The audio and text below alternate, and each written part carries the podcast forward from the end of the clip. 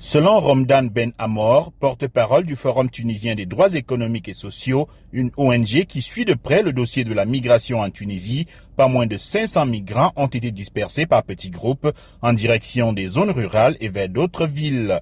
Les autorités tunisiennes mènent depuis samedi une vaste campagne sécuritaire contre les migrants clandestins originaires pour la plupart de pays d'Afrique subsaharienne. Elles ont annoncé l'arrestation de près de 200 migrants subsahariens qui s'apprêtaient à effectuer une traversée clandestine vers les côtes européennes. Début juillet, des centaines d'autres migrants ont été chassés de Sfax et expulsés par les forces de sécurité tunisiennes, notamment vers une zone frontalière désertique avec la Libye où au moins 27 sont morts et 73 portés disparus. Les migrants subsahariens sont menacés en Tunisie depuis le discours jugé incendiaire en février du président Kaïs Saïed sur l'immigration clandestine.